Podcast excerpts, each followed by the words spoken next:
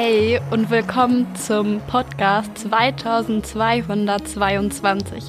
Und jetzt überlegt ihr euch bestimmt, was ist das für eine komische Zahl? Aber genau darum geht es hier in dem Podcast. Wir haben uns nämlich mit den Teens zusammengesetzt und eine Performance auf die Beine gestellt. Und die heißt genauso. Mit bei der Performance ist die Lulu, die Iva, der Rado und die Elena. Die Regie macht ich, Olivia Maschalek und der liebe Einer Fairholz. Alessandro hat uns bei den Proben begleitet und das Ergebnis ist das Making-of, was ihr jetzt gleich hört. Viel Spaß!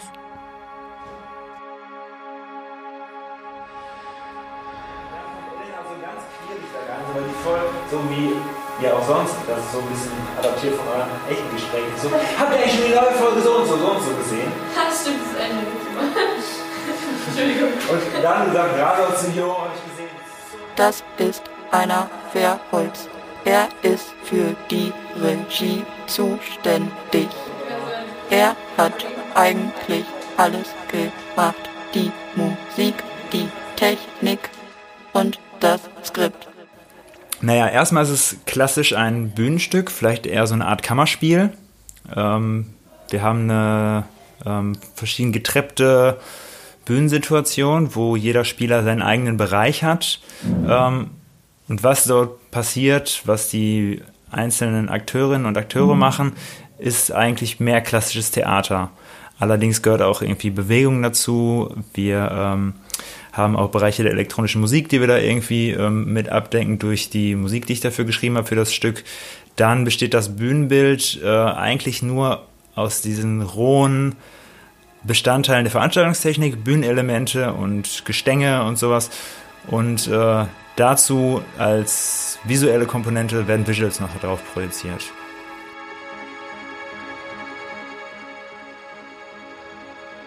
Was macht ihr hier und wie ist es dazu gekommen? Ich mache jetzt seit vier Monaten die Teens gemeinsam mit der FSJ-Stelle. Das war am Anfang die Sonja Vallot und jetzt die Olivia Maschalek. Und äh, gemeinsam mit denen machen wir verschiedene Projekte die auch verschiedene künstlerische Sparten irgendwie abdecken. Wir haben zum Beispiel mal ein Hörspiel gemacht ähm, und haben uns auch irgendwie ein bisschen mit Bildnerkunst beschäftigt. Und jetzt ähm, machen wir eine Performance oder vielleicht auch ein Theaterstück. Irgendwas dazwischen. Also Safe Space, Safe Space, Safe Space Teens ist ja, da, da waren, sind wir jetzt schon seit einem halben Jahr oder so. Zumindest Lulu und ich. Und ähm, da haben wir halt vorher so ein, so ein Hörspielprojekt gemacht, was auch im Podcast drin war, im frühen Podcast. Und ähm, dann, als wir damit fertig waren, hat dann einer die, die, den Plan, also die Idee, ein Theaterstück zu machen. Und weil wir das auch alle eigentlich ganz cool fanden, haben wir dann halt angefangen, so ein bisschen zu gucken, wie wir das machen wollen. Ich finde, die Kids haben ein ganz ungeheures Potenzial und äh, sind auch selber aktiv in den verschiedensten künstlerischen Bereichen, äh, machen selber alle in ihrer Freizeit irgendwie eine Art von Musik und sind interessiert an Theater, sind interessiert an anderen Kunstformen, an Malerei und ich fand es irgendwie spannend, was mit den Kids zu entwickeln, was eine gewisse Ganzheitlichkeit hat und äh, verschiedene künstlerische Sparten mit einbezieht. Und da kam halt die Idee, dann eine Performance zu machen, etwas auf die Bühne zu bringen. Gerade äh, in den Zeiten, ähm, den wir jetzt gerade sind, eine gewisse Liveness irgendwie auch ähm, ja, zu erzwingen. Was auch immer die Maßnahmen sind, die man dafür irgendwie ergreifen muss. Das kam so ein bisschen auch direkt mit der Idee, ähm, eine Performance zu machen zu, ähm, wie geht's eigentlich jedem Einzelnen, jedem Individuum bei sich zu Hause äh, in dieser Lockdown-Situation. Das war, wo diese ersten Ideen irgendwie aufkamen. Ähm, und das sollte es auch irgendwie in, mit in die Performance dann schaffen. Wer bist du und Wen spielst du in dem Stück? Hallo, ich bin Elena und ich spiele Nummer 3, und zwar den Hacker. Also die Hackerin. Äh, also ich bin Lulu und ich spiele im Stück die Nummer 2 und bin damit die Person, die sich quasi äh, gegen das System aufstrebt und so und so ein bisschen die Initiatorin und so. Aber ich bin halt die, die im Endeffekt sagt, so, ich, wir müssen was irgendwas tun, sonst ändert sich das nie und ich bin damit nicht zufrieden und wir müssen irgendwas machen. Also, ja. In Real Life bin ich Iva und ich bin 13. Und im Stück spiele ich, bisher haben wir noch keinen genauen Namen, also Nummer 1. Und ich bin sozusagen der Komfort, sozusagen kann man sagen. Ich bin sehr Systemkomfort und ich bin sehr strebsam und versuche immer alles richtig zu machen mit Hausaufgaben und so weiter und halt auch mal so, Leute, das könnt ihr noch nicht machen und so, genau. Ich bin Rado und ich spiele Nummer 4. Und die Nummer 4, die ist richtig ruhig und abgefuckt und hasst alles. Ja, er sieht groß aus, 1,64 Meter, schwarze Haare und hat rote Jacke an und rot-schwarze Schuhe an und eine schwarze Hose an. Ich bin die Olivia, ich bin die FSJlerin hier und ich führe mit dem einer Regie und helfe ihm dabei, gebe Input und mache auch ganz viele Theaterspiele mit denen, weil ich selbst auch ganz viel Theater gespielt habe. Ich bin jetzt die künstliche Intelligenz in dem Stück und gebe sozusagen Anweisungen oder sagt den Spielern, wenn mir was nicht passt, also wenn dem System etwas nicht passt, wenn es nicht systemkonform ist.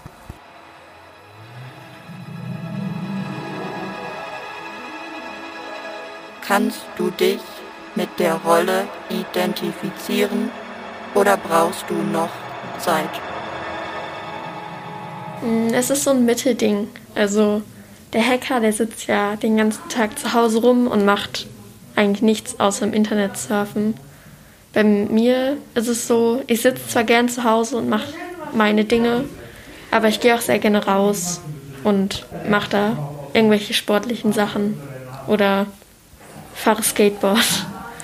Es geht, weil also es gibt Personen, mit denen ich mich weniger hätte identifizieren können. Zum Beispiel die Rolle, das ist die Nummer eins, die Rolle, die halt eher so ähm, konform ist und so und, und das als gut finden und so. Damit könnte ich mich nicht wirklich identifizieren, weil, weiß ich nicht, im echten Leben finde ich auch so Politik und so finde ich interessant und keine Ahnung. Und ich nicht so, dass ich einfach alles so hinnehme, so ja, kann ich eh nichts dran ändern, sondern ja, also ich kann mich in einer gewissen Weise schon damit identifizieren. Ob ich jetzt wirklich die Person wäre, die das macht, weiß ich nicht, aber ähm, ja, es fällt mir nicht so schwer, mich da reinzufinden oder so.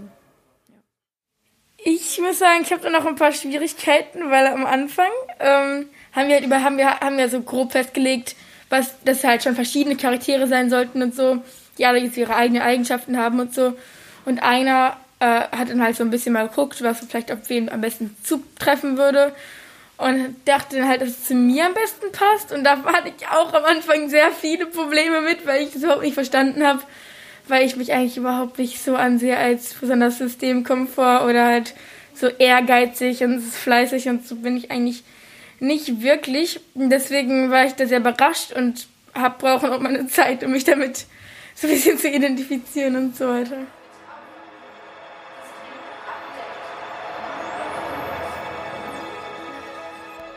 Laufen denn die Proben gerade? Die laufen eigentlich gut. Also die Schauspieler sind total aufgeschlossen und nehmen das alles auch sehr gut an. Wir haben denen heute auch zum ersten Mal den Text ausgehändigt und sie waren total offen und haben auch Sachen ausprobiert und es macht auch ganz viel Spaß mit denen. Ähm, die Proben laufen ein bisschen durcheinander, also wir haben jetzt nicht so einen krassen Plan oder so. Ähm, aber also, das steht ja immer noch nach. Wir haben jetzt kein Feststück von Anfang gehabt und üben und üben und üben und lernen den Text auswendig und so fertig, sondern ähm, wir haben angefangen, das zusammen so zu entwickeln. Und jetzt gibt es auch noch ein Teilen des Textes und so. Und wir können immer noch selber sagen, was, ob wir noch was ändern wollen. Und dann üben wir wieder ein bisschen und gucken und reden ein bisschen drüber und so und versuchen das mal durchzuspielen oder so. Und also das entwickelt sich so damit, auch die Charaktere sind nicht so ganz vorgegeben, sondern die entwickeln sich auch mit dem Proben quasi. Also im Moment, also wir haben einmal das, den Text eingelesen, wir haben den heute zum ersten Mal bekommen, den richtigen Skript. Vorher haben wir ein bisschen improvisiert und so grob das gemacht, wie wir es machen wollen. Und ähm, dann setzen wir es auf unsere Bühne, an unsere Stellen, da dürfen wir auch unsere Masken absetzen. Und ähm, da sprechen wir es dann ein und schauspielern das so ein bisschen und so. Ja. Also wir haben heute eine ziemlich lange intensive Probe ähm, absolviert und sind aber noch dabei, an den Charakteren zu feilen, ähm, gewisse Textpassagen nochmal abzuändern äh, und sind auch gerade erst dabei, die Visuals wirklich zu testen und auch den Soundtrack für die einzelnen Szenen nochmal zurechtzurücken und nochmal anzupassen, je nach Bedarf und Notwendigkeit.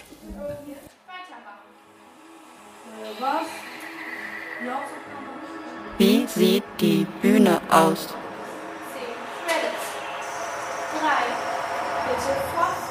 Also das Bühnenbild besteht aus ein paar unterschiedlichen Flächen, unterschiedlich hoch und auch abgetrennt mit äh, dünnen Plexiglaswänden, äh, damit man sich nicht gegenseitig anspucken kann oder so. Ähm, es wird sehr viel projiziert und mit Sound gearbeitet. Die Visuals sind wie traumhafte Sequenzen, während man durchs World Wide Web surft. Ähm, computergenerierte Bilder, Fehlereffekte, ähm, Artefakte, Glitches, kodierte Zahlen. Es ist eine Form der Dekonstruktion von verschiedenen Bildern. Also so bin ich da rangegangen an die Sache, dass ich verschiedene Bilder zu einer gewissen Thematik versucht habe zu finden und die halt so weit zu dekonstruieren und zu was Neuem zusammenzusetzen. Das ist natürlich anders als bei anderen Theaterstücken, wo man halt meistens so eine ganze Bühne hat und Freiraum hat und überall auch sich näher kommen kann und so und mehr Bewegungsspielraum hat oder so. Aber in dem Fall passt es ja auch sehr gut zu dem Stück, also was da dargestellt werden will. Da ist man ja auch eingesperrt quasi in seinen eigenen vier Wänden oder so. Und ähm, das ist irgendwie so, das wäre dann, wird auch nicht so viel Sinn ergeben, wenn es diese Abtrennungen nicht gäbe. Also ist es eigentlich für das Stück sehr passend, aber es ist schon was anderes als sonst. Also wenn man als Zuschauer sitzt, äh, da, da zusieht, dann sieht man in der Mitte einen kleinen Laufsteg quasi. Und an beiden Seiten des Laufstegs gibt es zwei, zwei Teile, an den hinteren und den vorderen Teilen. Der hintere ist jeweils höher als der vordere. Und zwischen dem vorderen und hinteren gibt es Trennwände wegen Corona und Spuckschutz und so, also Plastiktrennwände. Und ähm, ja, und jeder dieser einzelnen Bereiche ist quasi eine, eine Wohnung quasi von, von einem von unseren vier Charakteren. Ähm, ja, und die sind auch unterschiedlich aufgebaut. Also da sind so Podeste, die so, manche sind versetzt, manche haben eine Stufe oder so. Ja. Worum geht es in dem Stück? Ähm, es geht, also spielt im Jahr 2222 und ähm, da hat sich alles verändert. Und zwar die Roboter haben ihre Zeigen übernommen da und die Menschen müssen alle zu Hause sitzen und so weiter. Und natürlich ist die Technik hat sich auch viel weiterentwickelt und alles ist über online. Man kann gar nicht mehr aus dem Haus raus und so weiter. Und muss sich halt, ähm, und das System, auch bestimmte Sachen darf man nicht mehr sagen, irgendwelche Beleidigungen und so, weil das System alles kontrolliert und so weiter. Und die Menschen halt gefangen hält und so. Über Zukunft, Corona. Keiner darf rausgehen. Die Roboter lassen die Leute nicht rausgehen weil die Welt sauber bleiben soll und äh, alles. Deswegen dürfen die nicht raus. In dem Stück geht es um ähm, eine Art der Zukunft, die eigentlich gar nicht so unwahrscheinlich ist. Ähm, alles ist von Robotern voll. Alle müssen zu Hause sitzen, so wie während Corona zwischendurch. Und man darf nicht raus, weil das Wetter draußen tödlich ist. Was aber eigentlich gar nicht so ist. Spoiler. ähm, die Performance, die momentan unter dem Arbeitstitel 2222 läuft, befasst sich mit einer dystopischen Zukunft, in welcher die Menschheit aufgrund von zu hoher Umweltverschmutzung und Schadstoffbelastung in der Luft nicht mehr in der Lage ist, ihr eigenes Heim zu verlassen. Äh, glücklicherweise ist eine künstliche Intelligenz und roboterhafte Wesen so weit fortgeschritten, dass sie in der Lage sind, äh, unser ähm, Versandsystem und äh, unsere Stromversorgung und alles autark aufrechtzuerhalten, sodass die Menschen eigentlich zu Hause bei sich mit allem versorgt werden können, was sie zum Leben brauchen. Im Endeffekt eine Auseinandersetzung damit, was fängt man mit sich an, wenn man nur noch zu Hause ist? Was sind die Möglichkeiten ähm, eines menschlichen Individuums, ähm, seine Zeit sinnvoll zu nutzen? wenn es vielleicht auch keine Arbeit mehr gibt, wenn die von Maschinen übernommen wird. Äh, wie geht man mit der äh, Isolierung um, dass man eigentlich nur den Kontakt äh, mit Hilfe von technischen Hilfsmitteln zu anderen Menschen aufnehmen kann? In dem Stück geht es, dass die Welt total kaputt ist, und zwar kaputt gemacht wurde von den Menschen. Und da sich die Technik so weit fortgeschritten hat, ist sie sozusagen über die Menschen gekommen und hat selbst entschieden, okay, wenn wir die Erde retten wollen, dann müssen wir die Menschen jetzt einsperren. Und deshalb sind jetzt alle Menschen weggesperrt, um die Welt sozusagen zu retten, damit sie sich regenerieren kann. Sie ist jetzt regeneriert, aber die Roboter haben so eine Angst, dass die Welt wieder zerstört wird, dass die Menschen drin bleiben müssen und auch drin gehalten werden.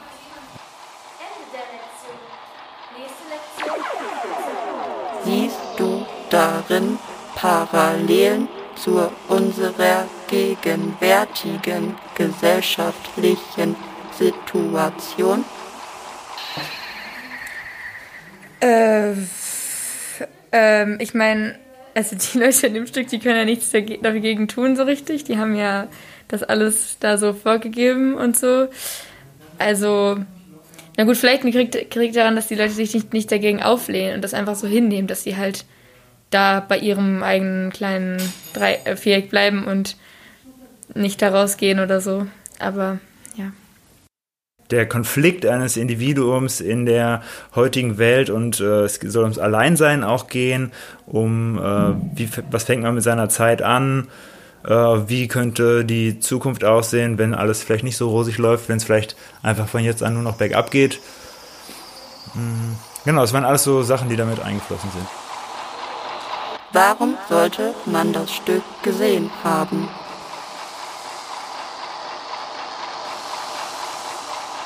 Äh, Weil es schon ziemlich spannend ist zu sehen, wie so eine alternative Zukunft aussehen könnte und was so mit dem Planeten passieren könnte, wenn wir nicht auf den achten.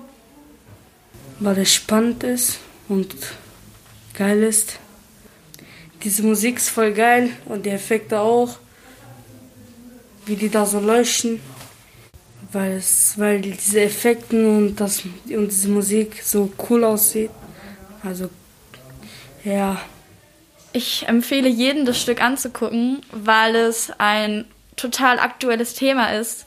Es ist zwar eine Dystopie, aber wir wissen nicht, was in ein paar Jahren passiert, ob es wirklich so ist. Und es ist echt Zeit, darüber nachzudenken, wie wir mit unserer Welt umgehen und wie wir mit der jetzigen Krise umgehen. Ähm, weil ich finde, erstens, dass es sehr viel mit der aktuellen Situation irgendwie so zu vergleichen ist, weil Lockdown und sowas, das hat ja schon etwas von dieser Idee. Und außerdem kann ich mir vorstellen, dass es wenn es schlecht läuft, in der Zukunft wirklich mal so ähnlich aussieht. Ähm, vielleicht nicht genauso, aber so ähnliche Sachen, vor allem was jetzt so die Kontrolle von der Regierung und sowas angeht und so. Und dann ist interessant, natürlich ist es auch irgendwie schlimm, wenn man sich das vorstellt, aber es gibt ja auch äh, so Bücher und so, wo es um Dystopien und sowas geht und da gibt es auch oft ähnliche Sachen und ja, das ist einfach ein interessantes Thema und das, vielleicht betrifft es uns irgendwann mal, deswegen finde ich es wichtig, dass man sich damit auseinandersetzt. Also, ja weil es eine sehr, ich finde, eine sehr interessante Darstellung der Zukunft ist. Und auch am Ende der Plot-Twist, den finde ich immer noch sehr cool, weil ähm, das hätte ich würde man auf jeden Fall nicht erwarten, wenn man das sich das Stück anschaut. Und natürlich, weil ich dabei bin. Hallo. Das muss man sich sowieso angucken, ich meine, bitte.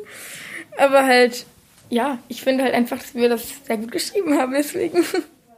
Ich glaube, man sollte sich das anschauen, weil die Kids, mit denen wir hier die letzten Monate arbeiten konnten, ein ungeheures Potenzial haben und äh, bestimmt auch spannende Dinge von denen irgendwie zu hören oder zu sehen werden sein. Vielleicht jetzt nicht unbedingt in der Kunst oder vielleicht auch nicht in der Wissenschaft, aber äh, ich glaube, dass sie einen recht spannenden Weg haben und dass ähm, durch dieses Stück man einen kleinen Einblick bekommt in die Möglichkeiten, ähm, die vielleicht auch Kids in einem Viertel wie Hochfeld irgendwie haben könnten.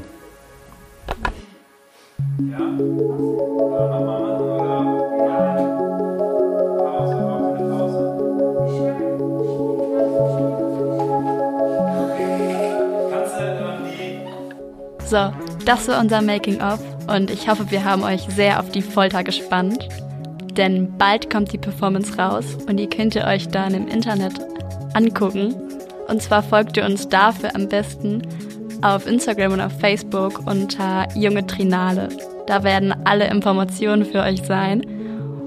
Und dann werden wir bald alle das Stück sehen. Hoffentlich bis zum nächsten Mal. Tschüss.